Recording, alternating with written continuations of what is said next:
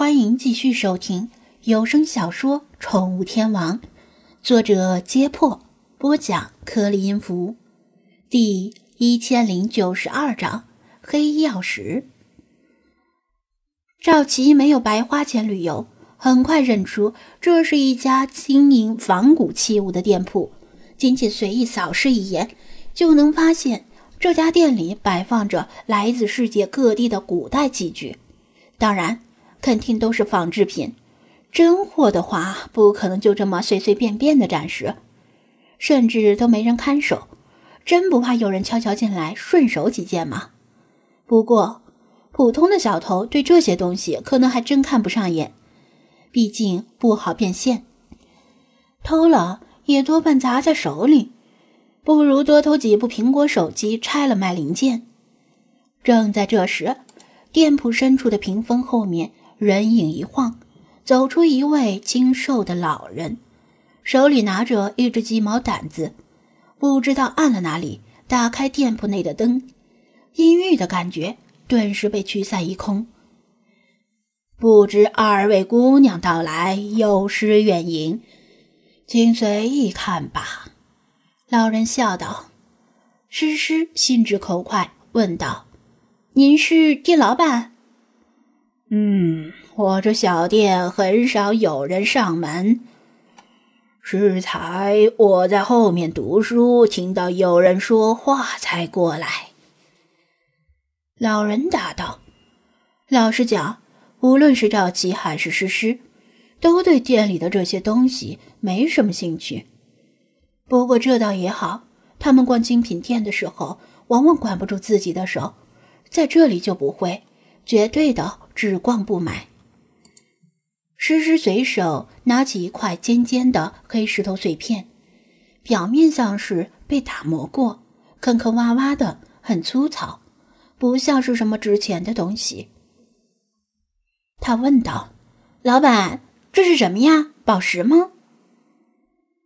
要说宝石的话，倒也不算错，不过更准确的说。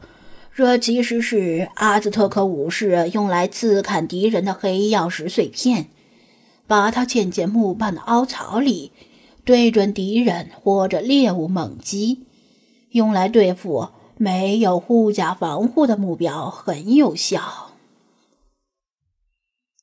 老人讲道，还比划了一个砍的动作。诗诗眨了眨眼睛，这个肯定不是真的，对吧？老人微微一笑：“这个还真是真的。镶嵌它的木棒早已腐朽，但石头本身保存了下来。”诗诗的脸色有些变了，眼神不住的往黑曜石上瞟。“你是说这个东西杀过人？”“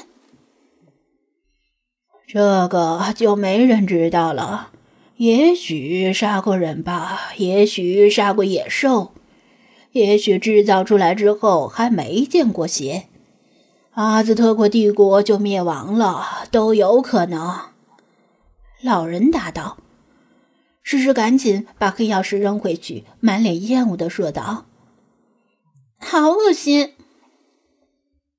赵吉瞪他一眼，心说：“你就这么不小心，不怕摔碎了吗？”万一这东西很贵，你赔得起吗？老板，你说这黑曜石是真的来自阿兹特克的古物，不会是骗我们的吧？有什么证明吗？赵琪怀疑的问道。毕竟，如果是真的，那这东西可就价值不菲了。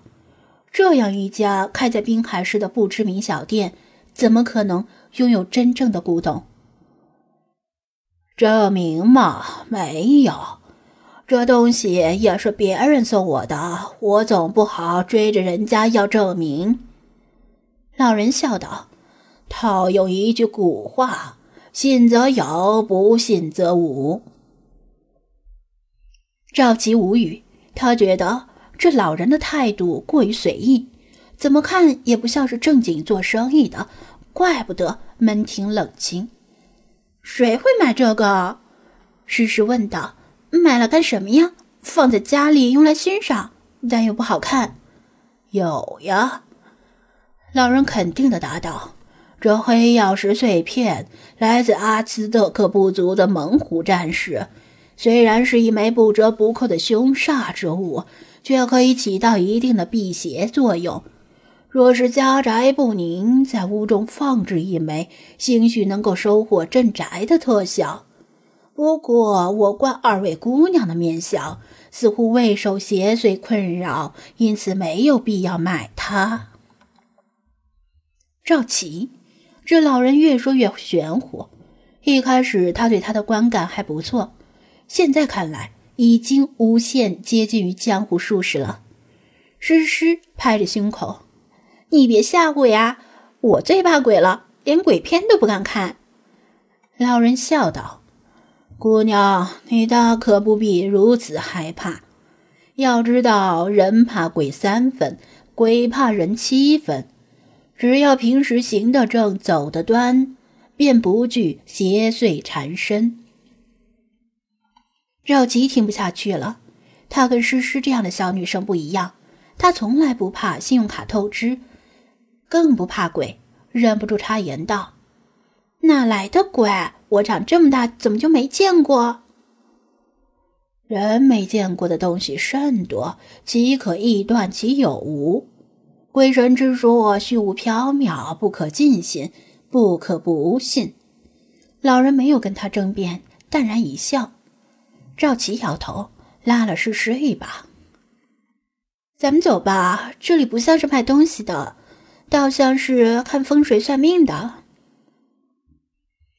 诗诗早就想走了，抱歉的对老人说道：“对不起，我们还有事儿，先走了。”二位慢走，恕我不远送了。老人对赵琪的话不气不恼，踱步走到门口，注视着他们的背影离开，正想返回店内，突然看到对面的墙头上趴着一只陌生的短毛白猫。他以前经常喂食着附近的流浪猫，但是从来没有见过这只，而且自从他返回滨海市之后。流浪猫似乎都消失了，像是被什么东西吓跑了。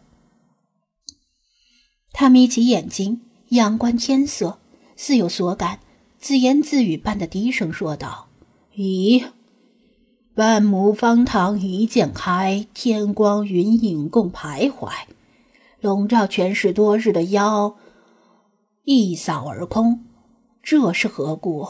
怪不得流浪猫重新出来活动了。沉思片刻之后，他暂时理不清什么头绪。不过，这对他的猫来说是一件好事儿。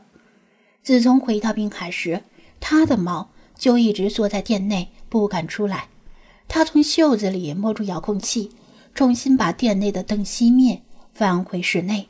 就在他离开不久，弗拉基米尔从店铺的屋檐上跳下来。又跃上对面的墙头，满脸严肃的对小白说道：“今天夜里，不让我想想，还是明天夜里吧。同志喵们刚刚折腾一夜，都太累了。明天夜里，从你手下挑选一些精锐，来这里与我会合。记住，贵在精，不在多。”小白点点头，比划了手势。询问刚才那个老人是不是他下令寻找的目标？踏破铁鞋无觅处，得来全不费功夫。弗拉基米尔的眼眸中燃烧起熊熊烈焰。小白，你干得很好，他就是我想找的人。真没想到他居然也住在滨海市，世界可真是小呀。如果猫神雕像还活着，一定也会赞同敌人的意见，因为他在黑夜中的滨海市徘徊时，已经深深的体会到这点。